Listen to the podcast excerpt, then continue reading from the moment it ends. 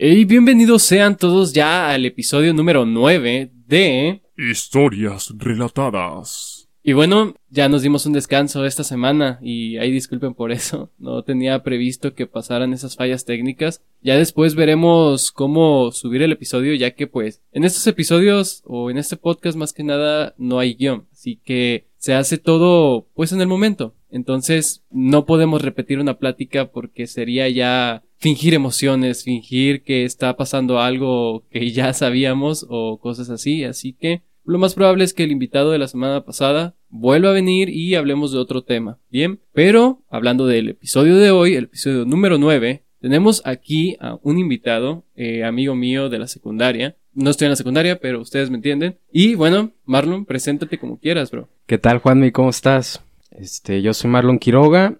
Ah, regularmente me pueden encontrar en redes sociales como Mapache Quiroga creo que sería la forma más habitual de encontrarme, ya que es lo único que uso actualmente. Excelente. Y bueno, se preguntarán, ¿por qué invita a Marlon? Eh, ahí les va. Yo tenía este tema previsto con otra persona, sin embargo, eh, el tema sería eh, puntos de vista iguales, y yo no quería eso, ya que sería como de, ah, pues sí, es esto y esto y esto, y sería aburrido, ¿no? No tendría chiste. El tema de esta semana, de este martes, son sobre son las nuevas generaciones de cristal, me parece. En efecto. generaciones de cristal. Ese bendito nombre que hoy en día vemos en un montón de publicaciones en Facebook, en Twitter, en Instagram, donde también vemos a ruquitos de 53 años poniéndole esta generación podrida de cristal o cosas así. Y bueno, yo eh, en mi caso, no tengo este punto de vista. Para mí no existe como tal una generación de cristal, pero y al invitado de hoy está totalmente de acuerdo. De hecho, si lo vieran en sus publicaciones, se darían cuenta que traje al mejor invitado para este tema. ¿O tú qué dices, bro? yo creo que sí.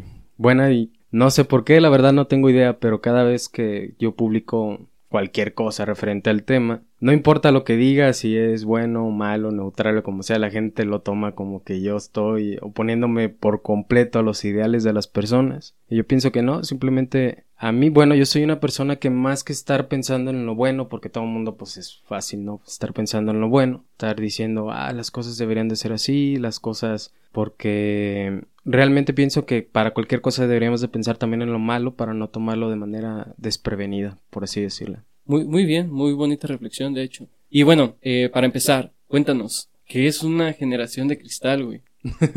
es una pregunta muy, muy compleja, muy difícil, Juanmi. Resumidas cuentas, como lo veas. Podríamos resumirlo. Para mí, por ejemplo, la nueva generación de cristal, que a mí, yo tengo amigos que son un poco más jóvenes que yo, regularmente cuando no doy un punto bueno o no favorezco mucho algunas actitudes que tienen, me han llegado a decir que yo soy de generación de cemento. De generación de cemento. Ah, sí, me han dicho varias veces. Entonces, yo pienso que una generación de cristales mm, vendrán siendo aquellas que tienen un punto de vista ya un poquito más abierto, eso es verdad. Si piensan en cosas que a lo mejor no se tocaban antes o no eran tan abiertas más en redes sociales, pero todo lo meten de una, de una forma como crítica o, por así decirlo, algo que prácticamente, bueno, las personas dicen que todo les afecta en sí. Sí, de hecho, muchas veces pareciera que pues luchan mucho por la libertad de expresión y realmente... Y al mismo tiempo se contradicen. Exactamente, porque pareciera que alguien opina algo y si no es conforme a lo que es el progresismo, pues puede que te linchen. No sé cómo lo veas. Sí, bueno, este, yo pienso que lo único bueno que ha salido todo esto, que la neta se agradece muchísimo de esas personas que sí tienen, por así decirlo, los tanates, de poder decir las cosas como son o tocar temas que antes no eran tan abiertos. Por ejemplo, una persona que sufría abuso de niño no, no lo comentaba tan abierto, no tenías que ir con un psicólogo, con otras personas o decirle a una persona más cercana. Y conforme a estas actitudes, muchas personas ya se levantan, ya solos pueden ir a decir, ¿sabes qué? Esto no está bien, así, así, así. Pero al mismo tiempo esto podría ser un problema un poquito radical, ya que hay cosas que se pueden confundir o se pueden malinterpretar de cualquier forma, porque se supone que lo que hacen es una libertad de expresión, pero al mismo tiempo te la están quitando, porque al momento en que tú dices algo, luego luego conlleva a que ya seas, no sé, narcisista, racista, seas Sí. Este, cualquier cosa que se les ocurra, o sea, cualquier comentario que tú puedes, que tú digas se puede tomar de, de cualquier forma el criterio de otra persona, pero de volada lo etiquetan a, a cualquier otra cosa. Y lo único que se podría llegar a, a realizar con eso, lo que fomentan a que llegue a pasar, es que sea más difícil que seamos reales Sí. en la vida real. O sea, lo políticamente correcto. Lo que debería de ser más que lo que es realmente. Eh, bueno, poniéndolo en ese punto de vista, yo sí pienso también que el humano quiere como que llegar a un punto perfecto, ¿no? De idealización, cosa que jamás vamos a llegar porque los seres humanos no pensamos siquiera colectivamente. No es como que tengamos una sola unidad de pensamiento donde todos podamos llegar a una sola razón, ¿no? Siempre va a haber puntos distintos dependiendo de la cultura, el país, eh, tu familia y lo que sea. Pero sí, o sea, te, doy la razón totalmente en todo lo que dices. Eh, claro que ha traído puntos positivos, hay puntos negativos, claro que sí. Por ejemplo, en el ámbito de la animación, güey, en las caricaturas, yo he visto que se representa muchísimo. Y bueno, no sé qué opinión tengas tú aparte, cerca de eso, más que nada. Películas, animación, Hollywood. Pues precisamente ese es uno de los mayores factores que ha provocado lo de la generación de cristal. Antes la libertad de expresión se tomaba de manera diferente a lo que es ahora. Antes tú podías hacer comedia y referirte a cualquier cosa, incluso se aplica en redes sociales, no sé, tú compartes un meme o ves algo que para ti es gracioso y una persona, no sé, un ejemplo, ¿ah? que obviamente para algunos no está bien, para otros pues les da igual, al final de cuentas son redes, pero imagínate que hacen un meme sobre abuso sexual, por así decirlo.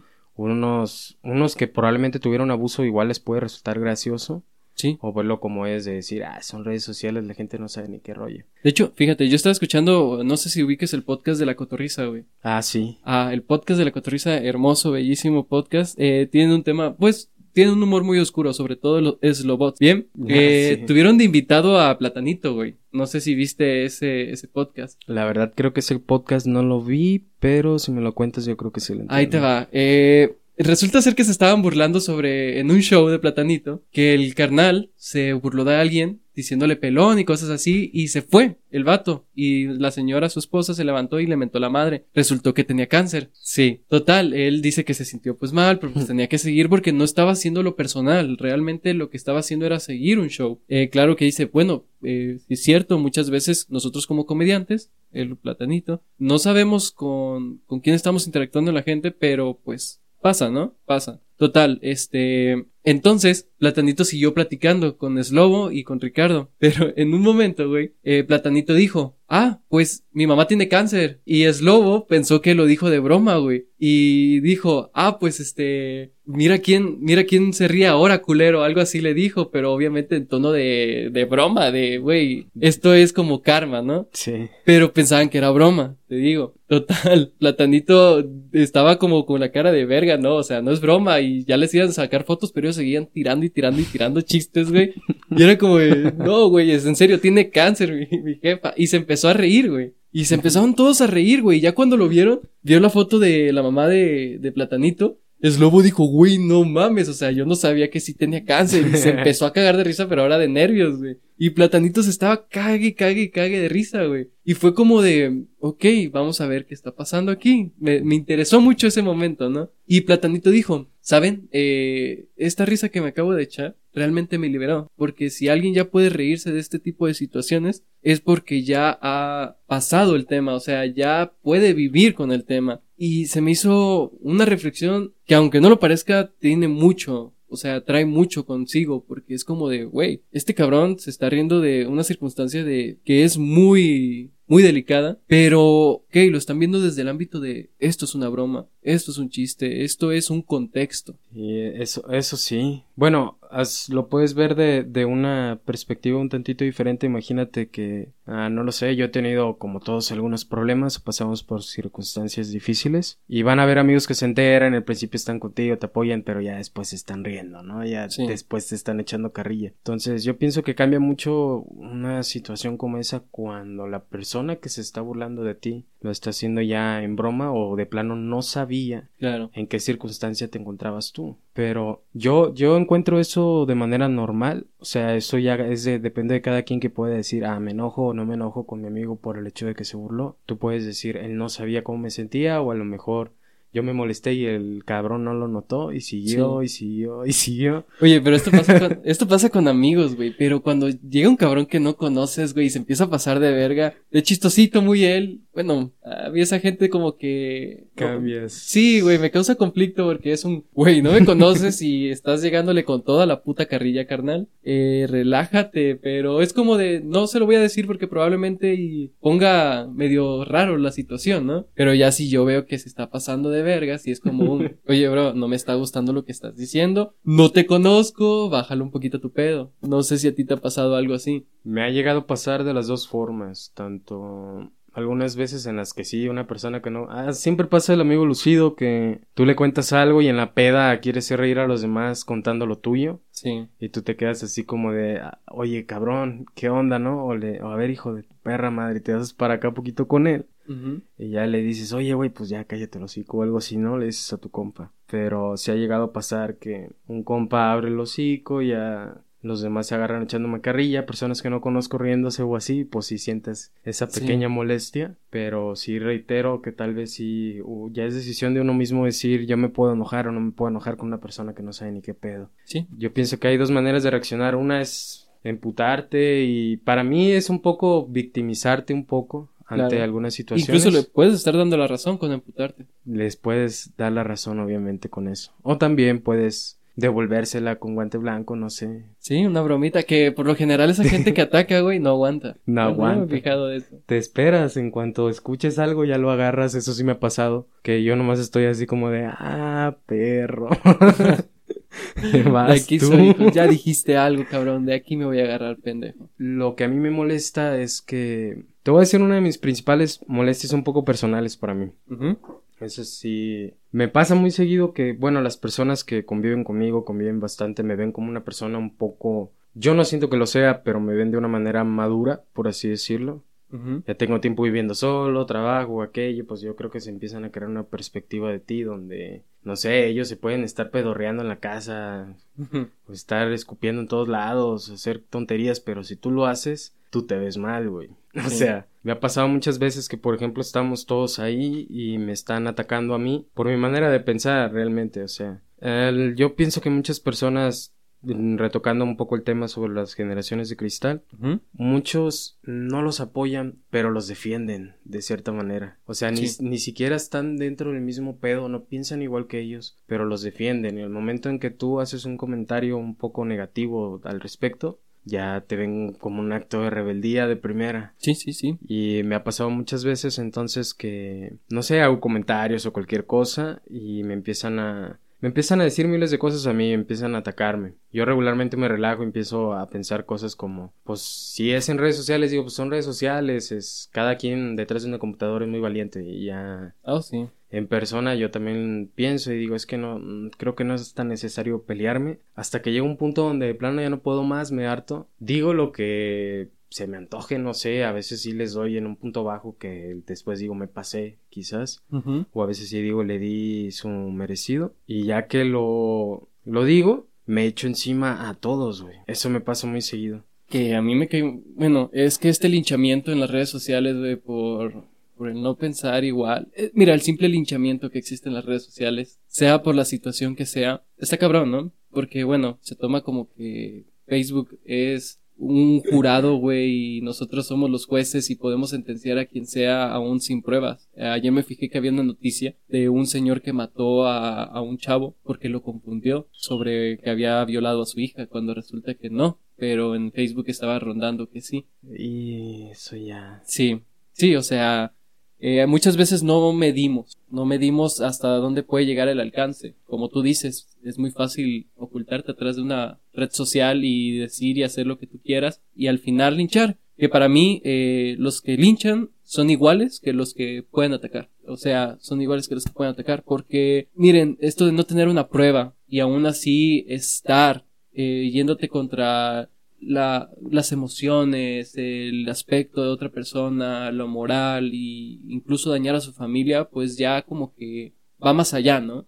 Va, sobrepasa, sobrepasa lo que realmente deberían de ser las redes sociales. Redes sociales no se crearon para eso, pero pues hoy en día ya son par- parte de nosotros y ya las utilizan de una forma muy, pues muy cruel, Yo veo mucha gente que se queja incluso de, es que Instagram es un catálogo para venderte. Y es como de, güey, pues está bien, mínimo no están haciendo lo que hacen en Twitter, lo que hacen en Facebook. Porque, bueno, en Twitter es donde más suceden estas cosas, güey. Muchos pensarían que Facebook ronda todo, pero bueno, Facebook es donde más llega todo. Sin embargo, donde comienza el linchamiento siempre es en Twitter. Twitter es una comunidad muy, ¿cómo podría decirlo? Tóxica. Tóxica es, Es la la, palabra la respuesta correcta. Sí. que si no les gusta que un personaje de color interprete un personaje, que si no, lo que sea, güey. Lo que tú, lo que sea. O lo incómodo que está Disney ya con hacer los live action. No sé si has visto todo ese tipo de carrilla que se traen. Sí, sí, con sí. Mulan, con Ariel, con todo lo que han hecho. A mí la neta no me llaman la atención mucho esas películas. Ujú. Sí las vería, pero no es algo que yo ocupe hacerle la vida miserable a Disney. Ujú. Nomás porque Ariel es de piel oscura. Sí, como también este linchamiento que hubo sobre Batman, güey. Ah, sí, que Robert Pattinson. Robert Pattinson. Robert y después salió que Robert Pattinson estaba haciendo una buena interpretación y las personas ahora ya estaban atacando a los que se quejaron antes de Robert Pattinson. Ándale. Y es como de, oh, wow, güey, demuéstranos que tú eres diferente y que tú atacas ahora. No, güey, es que realmente no entiendo. No entiendo esto. Mira, muchas veces yo entiendo, quizás, que las personas busquen como algo en que entrete- entretenerse, ¿no? Y pues hay gente que le gusta discutir.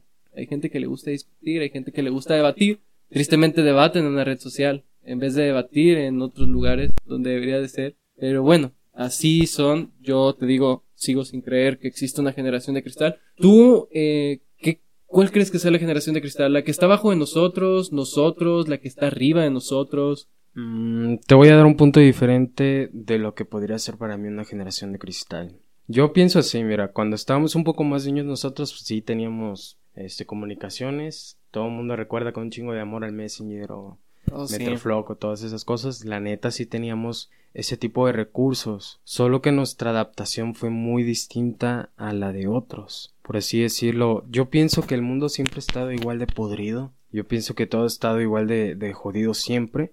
La única diferencia es que con todas las comunicaciones que existen hoy desde Twitter, Instagram, Facebook, las diferentes páginas que ya existen para eso, porque ya te enteras de cada cosa hasta en TikTok, por así decirlo. Sí, sí, sí. Ya cualquier persona con meterse un poquito a su teléfono te enteras de cualquier cosilla, ¿no? Entonces yo pienso que las comunicaciones de ahora son muy distintas a las de antes, entonces cualquier información, por más pequeña que sea cualquier noticia, ya se esparce de manera mundial más rápido de lo que era antes. Entonces yo pienso que todo es tan rápido, tan avanzado, tan de que no sé, de repente se muere algún artista y a los minutos todo el mundo se enteró. Y antes era de que esperabas con Lolita Yal hasta las dos y media de la tarde Sí, sí, y ya se enteraban las personas de qué sucedía y ni siquiera salía todo lo que pasaba en el mundo. Y hoy sí, porque todo el mundo, hay personas que están con el teléfono en la mano todo el santo día y están actualizando y actualizando y actualizando y actualizando.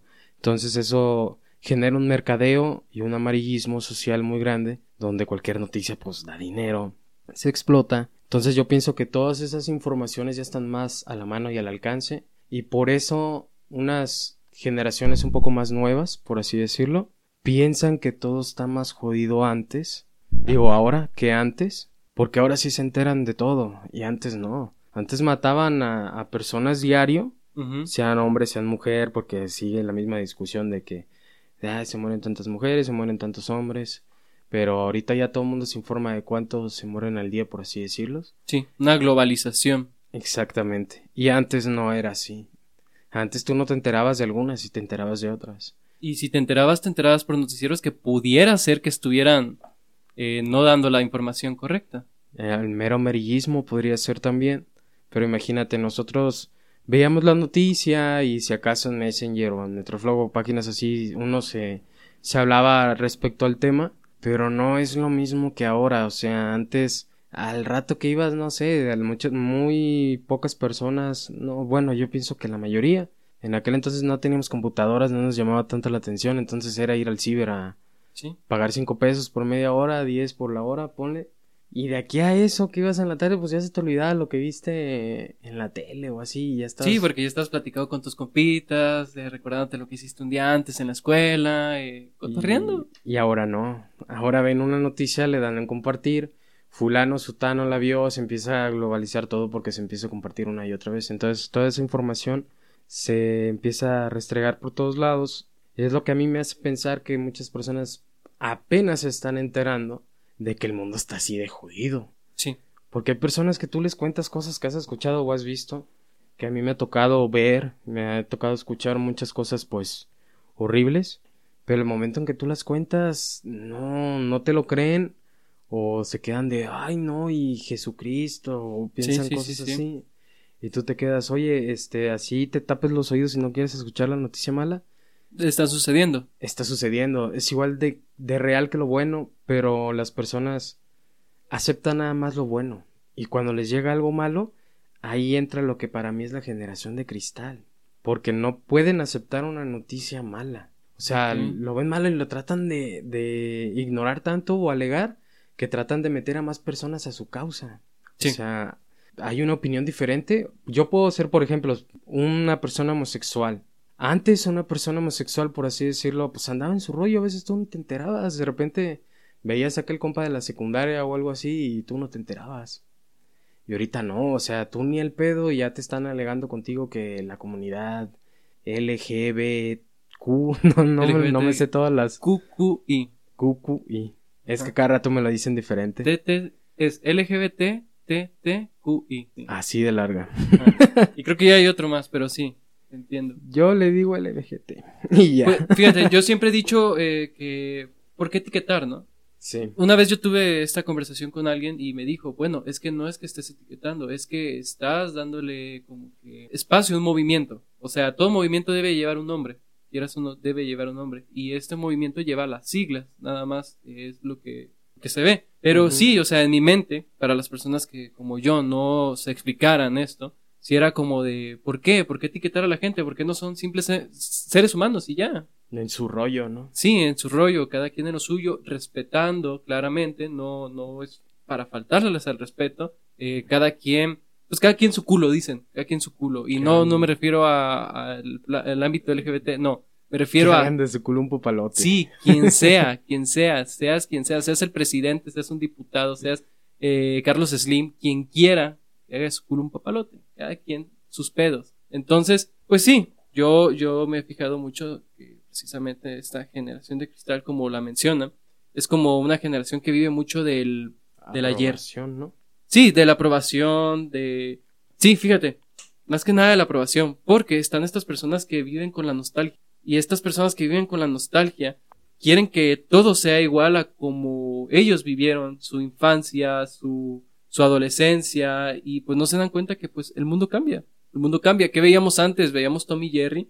Tommy Jerry se metían chingadazos, traían cigarros, este, disparaban, Escopetazos. escopetazos. Eh, ¿Cuál fue el problema? Que la gente pensó que esto podía guiar a las personas, a los niños más que nada, a que pues cometieran cosas iguales, ¿no? Y bueno, yo lo platiqué en un live que hice en la página de Facebook. Yo creo que todo se trata de contextos. En no, no enseñarle a tu hijo que lo que está en la tele eh, lo puede hacer. O sea, en el sentido de que no, no veas eso porque tú puedes imitarlo. No, más bien enséñale que es un contexto. Tú cuando tienes un hijo que ve una película de terror y ves que se la pasa asustado, tú le dices, no tengas miedo, es solo una película, son efectos, ok, esto hazlo con todos, esto hazlo en una caricatura, esto hazlo en, en el cine, esto hazlo con una canción. Esto que estás viendo aquí no es la vida real. Esto que estás viendo aquí es un contexto, es una caricatura, es una serie, pero no quiere decir que lo tengas que llevar a la vida real. Si tú le enseñas a tu hijo que lo que ven en realidad lo pueden imitar, pues claramente aquí hay un problema, ¿no? Yo me acuerdo, güey. Casi todos tenemos eh, un- una historia, güey, en la familia de que alguien se vistió de Superman y saltó, güey, de algún lado porque quiso volar, güey. No sé si tú conozcas a alguien que tenga una historia parecida. Yo en mi corral queriendo lanzar un jame jame ja. Claro, yo, yo me quería, güey, yo, ¿cuántas veces traté de convertirme en Super Saiyajin, vato? Habían morros que hasta se hacían popó, güey, de la Sí, fuerza sí, que sí, estaban haciendo. Y es que, claro, eh, yo entiendo que, que una cosa es jugar, o sea, yo, nadie le hace daño que me quiera convertir en Super Saiyajin, pero claramente explícale a tu hijo, oye, no, no es que le mates las ilusiones, ¿sabes? Eh, un niño, mm, créeme que mientras más rápido lo incursiones en el mundo de entender que lo que está viendo es real y lo que está viendo es ficción, pues más va a ser para él comprender, más fácil va a ser para él comprender la situación. También, bueno, yo lo veo así. Eh, una cosa, claro, es jugar con armas de juguete, güey. Yo tuve mis pistolas de balines y todo esto. Claramente yo no soy una persona que, güey, ni siquiera me atrevo, me atrevería a dispararle a un animal, güey. Aunque fuera para cazar, güey, yo no me atrevería. ¿Y qué pasa? ¿Cuál es la diferencia de cuando era niño? Que mis papás me enseñaban que esto era un juguete, güey. Que esto era un juguete.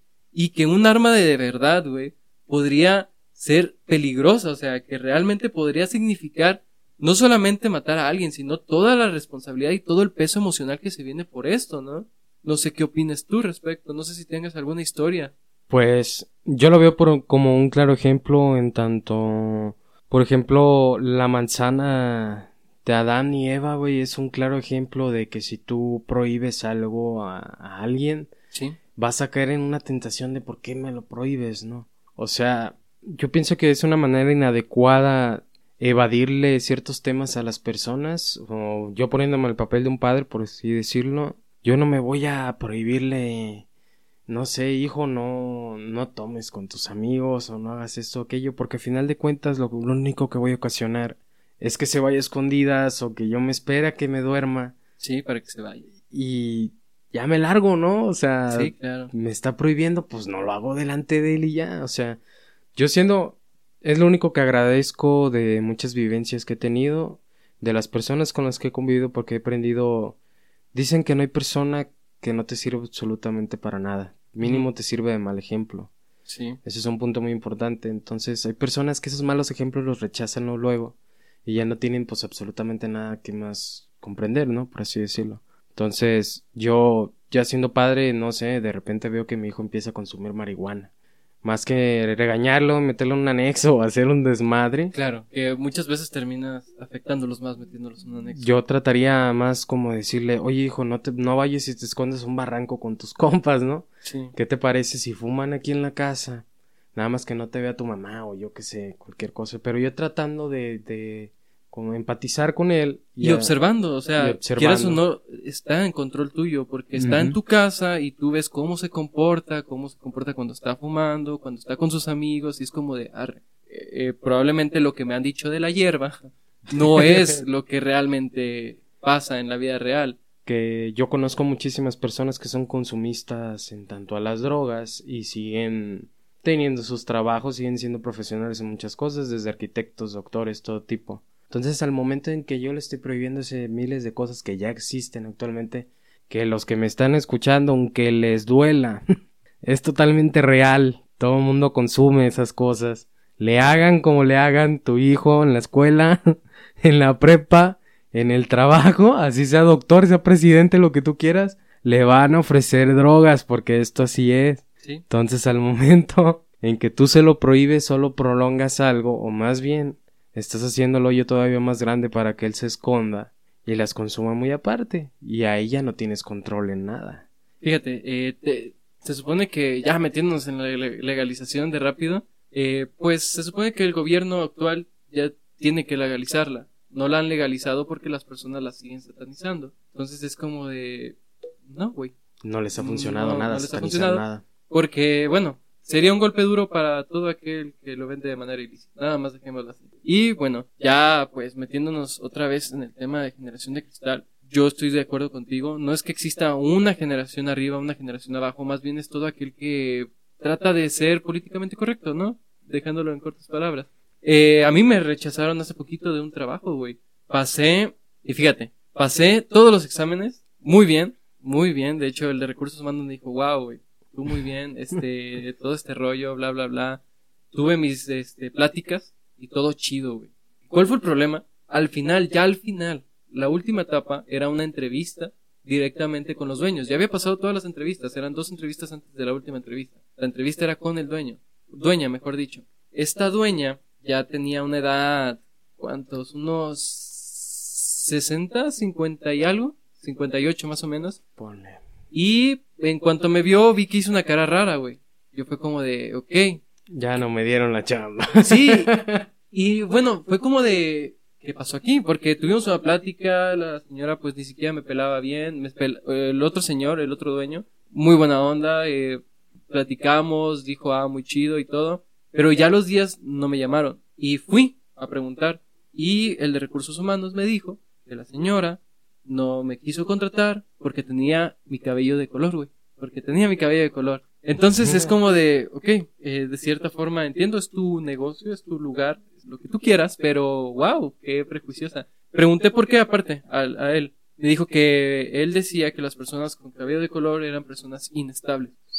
O sea, eh, creencias que se tienen personas mayores. Sí, es que te están viendo ya directamente como un simple millennial desmadroso o como un feminazi, por así decirlo. Sí, y fíjate que yo no estoy de acuerdo con la palabra feminazi, pero pues, cada quien. Pero, fíjate, güey, yo mm, llevaba camisa de manga larga porque me imagino, güey, que si me hubieran visto con tatuaje y el cabello de color, de primeras me hubieran dicho, ¿sabes qué? Yo no quiero estar aquí y se va la señora porque, no sé si te ha pasado, güey, tú tienes varios tatuajes, la gente te ve raro, güey. Sí. Las señoras te ven raro. Tú vas en la combi, tú vas en, en la calle y te voltean a ver así como de qué pedo. Yo tengo dos tatuajitos, tú tienes varios, no sé qué te ha pasado, pero si yo con dos tatuajes me ha pasado que me quitan a una niña cerca de mí o a un niño y es como de, ok. y también con el pelo de color fue como de, arre, está bien, cada quien decide lo que quiere enseñarle a sus hijos y quieres enseñarlos a ser, eh, ¿cómo dirías? Mm, no sé, un poco... Si quieres enseñarlos a ser cerrados de mentes y que se fijen más que nada en la apariencia, pues allá tú, allá tú. Pero pues sí. están haciendo personas clasistas, ¿no? O sea, referente a tu aspecto físico, pues se podría tomar así como de este... Este güey es chusma, ¿no? O sea, nomás porque Sí, trae las greñas pintadas, o sea, son cosas que para serte yo sincero, yo sí he actuado algunas veces de esa forma, pero no de de ese tipo de que yo, por ejemplo, he sido muchas veces jefe de algunos empleos. Ajá. Yo nunca me meto con el aspecto físico, yo siempre estoy en eso, en tanto a eso. Pero hay otras circunstancias en las que sí me he comportado un poco de esa manera, siendo sincero. O sea, un ejemplo, otro, otro ejemplo un poco muy distinto, por así decirlo. Este, a mí hace mucho, yo de niño era mucho de ir a tocadas, hacer mi desmadre y todo aquí en Tepic, ¿no? Y desde hace tiempo que yo lo dejé de hacer. Entonces, cada quien pues tiene su estilo, su ritmo de vida, ¿no? Cada quien agarra la onda a su manera en tanto lo que quiere hacer. Pero yo cuando voy a esas tocadas y veo los mismos güeyes de siempre, ya de 30, 40 años, con un niño en los brazos, con las greñas pintadas él y el niño también, güey, es cuando yo tal vez sí he pensado de esa manera. Claro, es como tatuar a tu hijo. Sí, o, tu sea, hijo de 10 años. yo sí digo, este güey no está bien y si lo veo, pues yo creo que no lo contrato, güey. No, sí. O sea, sí, yo claramente ahí sí, sí te diría. Hay, hay aspectos en los que la neta nos vamos a comportar de esa manera. Por- porque existen contextos, eso es a lo que voy. A Existe un contexto, o sea, no porque tú tengas el cabello de color, eh, quiere decir que ya te vayan a juzgar. Sin embargo, si te juzgan por eso en un contexto totalmente distinto donde, oye, esto es algo que todas las señales me están diciendo que no te contrate, probablemente sí, y puede que no sea solo por tu cabello, es el contexto donde estás. O sea, el Exactamente. lugar donde estás. Cosa que, pues, muchas veces no aprendemos a diferenciar, ¿no? Que también en el lado laboral me ha pasado muchas veces también a mí. Fíjate que no es tanto por los tatuajes, porque de cierta manera nosotros ya sabemos que anda algo mal cuando nos tenemos que cubrir el cuerpo, ¿no? Cuando nos tenemos que poner ya Sí. camisas de manga larga para ir a una entrevista de trabajo porque dice, si me ve este, a lo mejor no. Yo que tengo tatuadas las manos, pues ya no me las tengo también el cuello tatuado. Hay veces que sí, hay trabajos. Cuando se trata de buena presentación, casi siempre contratan mujeres, la neta. En tanto a trabajos que ponen ahí buena presentación, es muy raro que como hombre te lo quieran dar en primera, la neta, porque de cierta manera eso siempre ha sido así. Entonces tú vas, no sé, a un trabajo de mesero, recepcionista, cualquier otra cosa, ¿no? Y tú ya estás pensando en cubrirte o hasta cambiarte el tono de piel a veces nomás porque la raza es bien así. Y me ha pasado a mí más veces, güey, ya sea por, mm, no sé, que me veo un poco más chico de lo que creen, por así decirlo. Hay personas que me ven más grande, otros me ven más chico, pero me ha pasado que yo, por ejemplo, tengo trabajando ya desde los 14 años, güey. Con mis 24 años de edad, pues ya tengo 10 años trabajando en lo que vendrían siendo restaurantes y todo ese rollo. Entonces, 16, 17, 18 me lo pasé estudiando ya gastronomía. Después de me fui un rato a Puerto Vallarta a diferentes lugares. Trabajé en barcos o cosas así, pero el momento en que tú vas con toda la experiencia del mundo, güey, te ven chico, no te dan el trabajo y se lo Claro. terminan dando un cabrón más viejo pero menos experimentado. Entonces son oportunidades que tú pues no alcanzas, o sea, te tienes que esperar a, a que te veas de cierta manera o que cumplas ese requisito de edad que muchos tienen en mente. Es cuando te quedas pues en mi caso, por ejemplo, que vivo solo, pues digo, yo no me puedo esperar a que este pedo se arregle, o sea, de aquí a eso pues yo Sí. ya sí, me atoré. O sea, yo, a mí nadie va a llegar y toma una casa o toma un carro. Y de aquí a eso, ¿qué onda? Ah, te quedas. Y pues no, y son trabajos que uno busca a veces porque también está un poco complejo en tanto que te den seguro, prestaciones, todo Claro. eso. Y, y es a lo que vamos, o sea, es. No, no crean que nos salimos del tema. Estamos hablando de trabajos, pero, quieras o no, es- son generaciones que están arriba de nosotros que algo de nosotros como que les ofende. Es un punto vendría siendo en que ahí estás pensando claramente en cuál es realmente la generación de cristal, los jóvenes o las personas mayores, güey. Sí, porque, güey, eh, yo estoy en el grupo de- del Vive Latino. Ajá. Y bueno, ahí, pues el Vive Latino es rock y madres así, ¿verdad? Entonces, últimamente estoy viendo raza de mi edad, gente de mi edad, que dice, oye, pero ¿qué les parece si Maluma viene al próximo Vive Latino? Y, güey, no mames, es, no mames, ¿cómo creen? Es puro rock aquí, váyanse a la verga, pinches millennials, pinche generación de cristal y la verga. Es como, wow, güey, o sea, Pues a ti te dolió, ¿no? No. Sí, es como de, güey, hay cinco, seis escenarios, siete escenarios, güey, hay siete escenarios. Tú ni siquiera ves todos los escenarios del Vive porque es imposible verlos. Está difícil. Güey, si no te gusta algo, te vas, güey, te vas a otro escenario, punto, güey. Pero que dijeron, no, que el reggaetón es mierda, que la madre, y es como de, wow, yo creo que te ofendió que pidieran a Maluma. El ofendido es el otro y tú dices que ellos son la generación Y por lo general, ajá, y por lo general son gente que está grande, güey. Por eso te digo, es cuando te preguntas, ¿quién realmente es la generación de cristal? ¿Los mayores o los jóvenes? Claro. A mí me ofenden muchas cosas, güey. No sé si a ti también. Mm, hay unas que puedo aceptar que sí me incomodan. Que las acepto de cualquier forma. Y hay Sí. otras en las que sí no me van a dejar dormir, güey. Que sí digo, esto, esto está afectando un putero de cosas. Y lo veo más como un problema social que se puede prolongar a un futuro en el que yo ya no, va- ya no voy a querer estar. O, Claro. hacer- o sea, se- un problema tan sencillo se puede prolongar a algo tan grande que después yo ya no, ya ni pueda vivir a gusto. Yo no quiero, en lo personal, que me quiten ni mi manera de pensar, ni mi libertad de expresión. Yo quiero poder ir por la calle y decir pinche joto si quiero a la persona que a mí se me antoje, por así decirlo. Que no porque sea joto, o sea, es- mira, yo me he fijado que muchas veces quien terminan dándole un sentido homofóbico, irrespetuoso, racista, termina siendo la gente que se ofende, porque es como de, güey, vamos a poner el ejemplo de FIFA. FIFA eh, tachó eh, la palabra puto, de ya no se puede decir, sino incluso Eh, puto. Ándale. Está prohibido, güey. Está tan prohibido que, que si México lo llega a decir, se puede quedar fuera de un mundial así totalmente. Ya. Cancelado.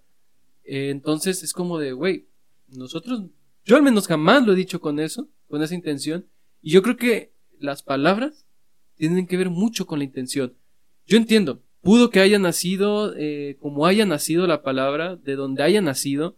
Señores, hoy en día decimos verga, refiriéndonos a qué? Al pene, al, Al pito. pene. Cuando verga realmente es la punta más alta del mástil. O sea, estamos en contextos distintos, estamos en épocas distintas. Yo estoy muy de acuerdo contigo, güey. Cada quien debería de, de estar seguro de que puede decir lo que quiera, en el contexto obviamente que, que se dé, pero que no sea tachado o discriminado o Linchado. por, por decirlo. Porque, güey, si todos terminamos jalando como realmente lo hemos estado haciendo con los mentados generación de cristal, este, nada más aumentamos a que tarde o temprano más cosas se lleguen a prohibir cada vez más y más y más y nos vamos a quedar siendo otros de manera hipócrita. Imagínate, este, si batallas en la vida real para encontrar una persona real con la que quieras estar. sí, Ahora imagínate cuando eres ya forzado a comportarte políticamente correcto y ya no puedas tú saber si el cabrón es un hijo de la chingada o no, si piensa de cierta manera porque no lo puede decir. No puede decir lo que piensa de la forma en que lo dice, la forma que él lo piensa. Tú no puedes saber si una persona es malinchista o no, si una persona es racista o no, porque ya se lo prohibieron. ¿Te imaginas que todos fuéramos iguales? Todos seríamos para todos. No sabríamos qué hacer. ¿Sí? Porque sería como de, oye, no estoy... Miren, si alguien ya les demostró quién es y no les gusta, se retiran, se van. Yo sé que muchas veces es complicado, no voy a decir que no, cuando hay mucho amor, pero esto te lo estoy diciendo cuando lo estás conociendo, o sea, no ya cuando te enculaste y ya pasaste un chingo de cosas. No sé si viste, güey, eh, un influencer eh, dijo que no deberían de enseñar sobre la Segunda Guerra Mundial. No, ves lo que te estoy diciendo, güey. Yo no sabía eso. güey. Sí, porque, bueno, se supone que le- sería traumático, güey. Sería traumático para los niños, para los adolescentes. Yo sí, la neta, yo sí me animo a decir que ese tipo de personas sí se están comportando de una manera muy imbécil, güey. Sí me animo a decirlo de esa manera porque prohíben cosas que solamente fomentas a gente que viva en una burbuja. Porque yo conozco a muchas personas que piensan que el mundo es de chocolate, de florecitas, porque desgraciadamente tienen, no sé, familia o padres así que los cuidan demasiado. Sí, está, está hablando desde su privilegio. Que no se me hace mal, o sea, cada quien Y de la vida. tiene la vida que tiene por diferentes. Si yo tengo un padre que se parte la madre por darme una vida así, Ujú. qué chido, la neta es un orgullo muy cabrón. Pero ya prohibir hasta el pensamiento humano es algo que para mí ya no está bien porque tarde o temprano un día, no sé, te puedes ir por cualquier otra circunstancia y lo dejas blanco. Y esa gente se lo va a tragar el sistema y lo va, lo va a hacer cagada. O sea, imagínate que tú educas a una persona así y ya te mueres y lo dejas con una casa grande, carros, no sé, negocio. Y toda la gente se lo quita así porque él piensa que todos son iguales que él. Claro. Y al momento en que tú piensas que alguien te va a devolver lo mismo que tú, ahí está mal. Y molestarte por eso también está mal, porque tú te debes de cuidar a ti mismo. Y tú tienes que saber decir, yo confío en él por esto y esto y aquello. Y si la cagué, pues qué culero y pues qué pendejo, ¿no? Dice uno, no, pues me apendejé. Sí. Y es cuando tú vas agarrando tu carácter o tu criterio y ya es como dice, ¿no? Si te, mm, te traicionan una vez, pues qué vergüenza para él. Y si te traicionan dos veces, el mismo güey, ya dices que pues qué vergüenza para mí. O sea, ya me la aplicó dos veces Sí. y sigo en el mismo rollo. Entonces uno crea como su mismo protocolo o ideales para que no, no te esté pasando lo mismo una y otra vez que te estén haciendo güey, ¿no? Claro, sí, Sí. estoy totalmente de acuerdo. O sea, al final, las veces que tú tropieces, las veces que tú hagas lo que hagas, pues va a depender de ti y regreso a lo mismo, de tu contexto. Exactamente. de tu contexto. Yo estoy muy en contra de las personas que opinan fuera de una relación. Ah, sí. Porque es como de, güey, porque es, tú no sabes lo que pasa entre ellos dos. O sea, lo que pasa aquí, solo lo sabemos, ya sea ella, él o yo, y ya. O sea, ella y yo, o yo y él, ella. Entonces, es como de, güey, no tienes por qué opinar porque tú no estás en este contexto. Este contexto lo armamos dos personas. No o tres o cuatro, pero las personas que sean, ya sí son poliamor, me refiero. Mm, pero- poliamor. Pero bueno, eh, ya para ir finalizando, que ya, ya, ya va la hora, ¿qué, qué, qué puedes decir, güey? ¿Qué reflexión puedes dar? Mm, al respecto sobre las generaciones de cristal, Sí, yo pienso que todos deberíamos ya tener nuestro propio criterio y defenderlo como tal, o sea, no dejarnos influenciar por lo que está pasando actualmente de... Yo sé que en las redes sociales todo el mundo quiere tener muchos likes y quiere ser muy llamativo para los demás, ser un influencer, que las personas te conozcan y te vean y digan, ah, qué tipazo o algo así, ¿no? Pero es que esto no funciona así, o sea, tú tienes que ser realmente como eres. Van a haber personas que les van a les vas a caer mal, o sea, yo soy como soy, y hay personas que me odian, me tiran mierda y van por la vida diciendo que yo soy así, yo soy asá. Incluso me han arruinado posibles relaciones que dicen, "No, ese cabrón es un misógino, ese güey es un me ha pasado muchísimas veces. Entonces, cuando yo me entero, después que me, oye, yo no quise andar contigo porque este güey me dijo que tú eras así, y yo descubrí después que no eras así. Y yo digo, pues es tu pedo y es pedo de él, ¿no? ¿A mí qué? claro. O sea, si yo estoy saliendo con una persona y esa persona, por lo que le dijeron, ya no quiere andar conmigo, yo ya no quiero nada con esa persona tampoco. Lo primero que pienso es, a la primera influencia que tenga, me va a mandar a la chingada y, y ahorita ya no estamos en una etapa donde queramos ya sentir mariposas en el estómago, queremos sentir esa seguridad de que no estamos perdiendo el tiempo. Claro. Es lo Claro. que todo el mundo busca. Entonces, la única manera en la que tú puedes tener una vida donde hagas cosas por otros y no sientas que estás perdiendo el tiempo siendo realmente como eres. Y las personas que por más culero que los trates no se vayan, esos son los buenos, realmente. Porque hay personas. Depende, ¿no? También. Es como de, también tengo que entender que a veces soy una mierda y Ah, sí, no eso, a eso entra ya bajo tu propio criterio y tú Ajá. dices, ¿sabes qué? Pues, ¿por qué? ¿No? O sea, todos tenemos un carácter, sabemos cómo son. Yo por lo menos ahora, después de eh, el año pasado que fue demasiado difícil para mí, cambié demasiado en un chingo de cosas.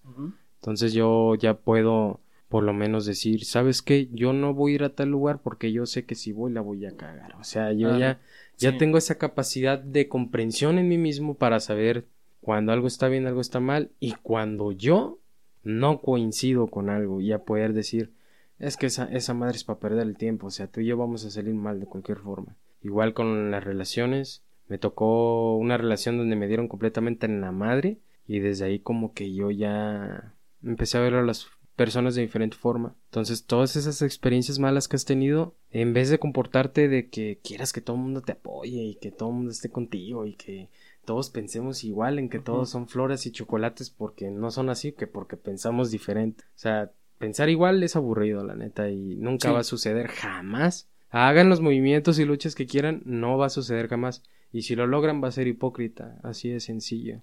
Entonces, hay que ser realmente como somos, ante todo, Con respeto, claro. con respeto. Cada quien sabe identificar lo que es bueno o malo.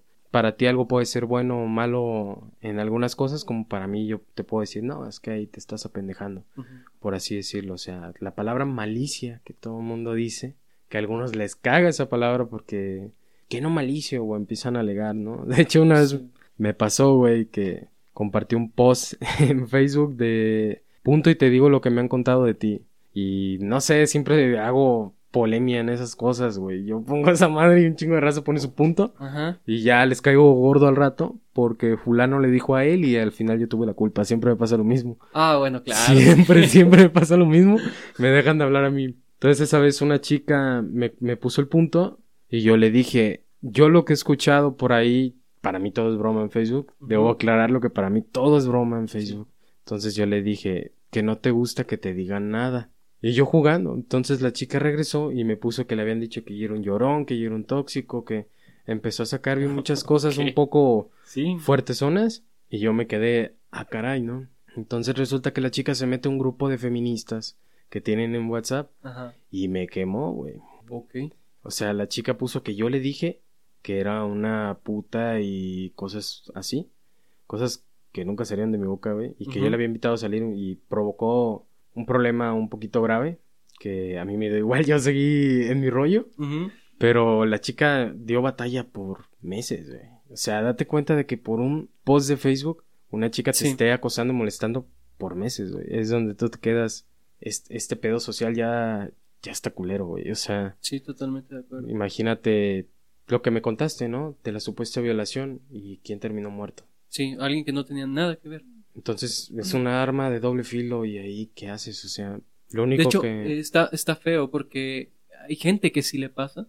Hay gente que sí pasa por cosas así. Mujeres que sí pasan por cosas así. Y se ven opacadas por personas. Desmeritan todo. Exactamente. O sea, eh, lo que tú has estado luchando, viene gente, quiere abusar de su propio movimiento y te viene a destruir. Y es algo que no debería suceder. otro claro ejemplo es, por ejemplo, las personas que realmente tienen depresión. Ya no son apoyadas de la misma manera porque ahorita todo el mundo anda sad, ¿no? Ahorita todo el mundo tiene depresión. Ya se esmeritó todo. Ya Sí. cualquier persona que tenga depresión, ¿qué? Lo empiezas a ver como algo normal. Como que... Lo normalizas. lo O que normalizas. dicen, ah, es un sad boy. Ujú, ándale. Y lo dejan que se joda. Ay, sí, güey. Y ya después amanecen colgados y ya se sienten mal apenas. O sea, son problemas.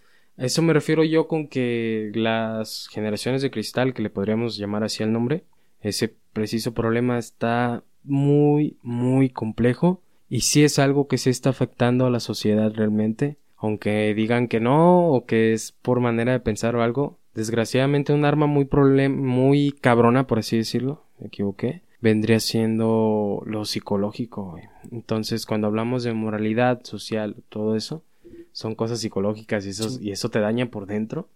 Y es algo que, que no debería suceder, porque hay personas que realmente están siendo afectadas de manera real en algo. Por ejemplo, tengo amigos mm, homosexuales que han tenido muchísimos problemas que me cuentan así y yo siento muy culero por ellos pero mm, las otras personas de homosexuales también como le han hecho de pedo por todo también se desmeritó ya completamente también es ese sentido Es que fíjate, vamos a, vamos a lo mismo. Hay personas que desmeritan a toda la iglesia por padres pedófilos, pedófilos, pederastas, no, no sé cuál sea. Es como de, tristemente, por unos, se van todos sí, los hombres estamos igual, o sea, por unos también nos vamos todos. Nos y eso pasa con todos. todos, o sea, con todos los grupos de personas, todas las asociaciones, todos, los partidos políticos también entran ahí, todo. Por unos pierden todo, todos. Y es como de, ¿por qué, güey? ¿Por qué debería de ser así? ¿Por qué no juzgamos a las personas por quienes son, por quienes nos demuestran ser? El pedo aquí es que muchas veces tenemos como que este miedo a conocer a las personas y queremos acelerarnos y oye, yo quiero ya, es, no sé, ser tu novio o oye, ya me importa este saber quién eres y cosas así. Y es como de, no mames, espérate, tranquilo no puedes viejo. forzar, no puedes forzar esto. Son cosas que se dan, son cosas que se dan totalmente. Y bueno, este, yo para finalizar, mi reflexión es como que no existe realmente una generación de cristal. Yo creo que a todos nos ofende algo. Simplemente a todos nos ofenden algo. Eh, estoy de acuerdo con Marlon en lo de no hay que ser borregos, hay que ser críticos, ¿no? Hay que cuestionarnos todo. Eh, cuestiónate incluso lo que te han enseñado tus papás, claro. O sea, mm, no puedes fiarte totalmente de que algo es verdad porque si, si no tienes pruebas o si simplemente estás creciendo con una ideología plantada porque sí, pues tristemente no, no vas a llegar a nada, simplemente vas a ser un borrego lleno de prejuicios, de los que sean, ¿eh? Claro, todos tenemos nuestros propios prejuicios, pero hay algunos que sí dañan, hay algunos que sí lastiman. Eh, lo mismo, a los contextos son súper importantes en la vida. Yo creo que-. Sí, separar los contextos. eh, lo más importante para mí es eso. Y bueno, Marlon, muy agradecido de que hayas venido hoy. Te No, lo de agradezco nada. mucho. Fue una plática muy, muy agradable. No sé tú cómo te sentiste. No, la neta, está chido poder tener pláticas así con las personas, ¿no? Porque ahorita que todo es hit, pues Sí. todo es odio, todo es cállate. No, está no, no, chido poder aquí tener una plática sana, ¿no? Y poder decir diferentes puntos de vista sin que la otra persona te diga cosas como, nah, es que tú eres así, ¿no? Sí, y es que, es que, es que es como de, a mí de qué me serviría decir que cambies tu, tu opinión si tú ya la tienes bien definida. No, o sea, si tú la llegas a cambiar va a ser por ti, güey. Si yo llego a cambiar mi opinión va a ser por mí. Realmente no es porque alguien venga y me diga por Facebook, oye, güey, es que tú deberías de pensar esto y yo, no mames, güey, claro que sí. Claro que tú tienes la razón, obviamente debería de pensar eso. No, sí no sucede. Otro contexto sobre eso que se podría utilizar son los ejemplos en Facebook del- de los diccionarios que circulan. Diccionarios, yo, los, los textos esos largos. Todo eso largo que escriben en cada post y niñas de 12, 13 años hasta 11 leyendo eso y compartiéndolo como un criterio propio. Claro. O sea, ponen unas Biblias ahí súper largas y lo leen y lo defienden a capa y espada como su propio criterio. Sí. Y eso creo que es algo que también daña específicamente para personas que todavía no están centradas en lo que quieren ser, tal vez, ¿no? Que Porque- claramente, señores padres, si nos están escuchando, Facebook no es para menores de edad. Exactamente. Ese es un punto muy importante, Juan. No Y, sí, y bueno, este, esto fue todo por el episodio de esta semana. Marlon, te agradezco de nuevo, muchas gracias por estar aquí y espero les haya gustado. Muchas gracias por escucharnos, hasta la próxima. Chao, chicos. Bye.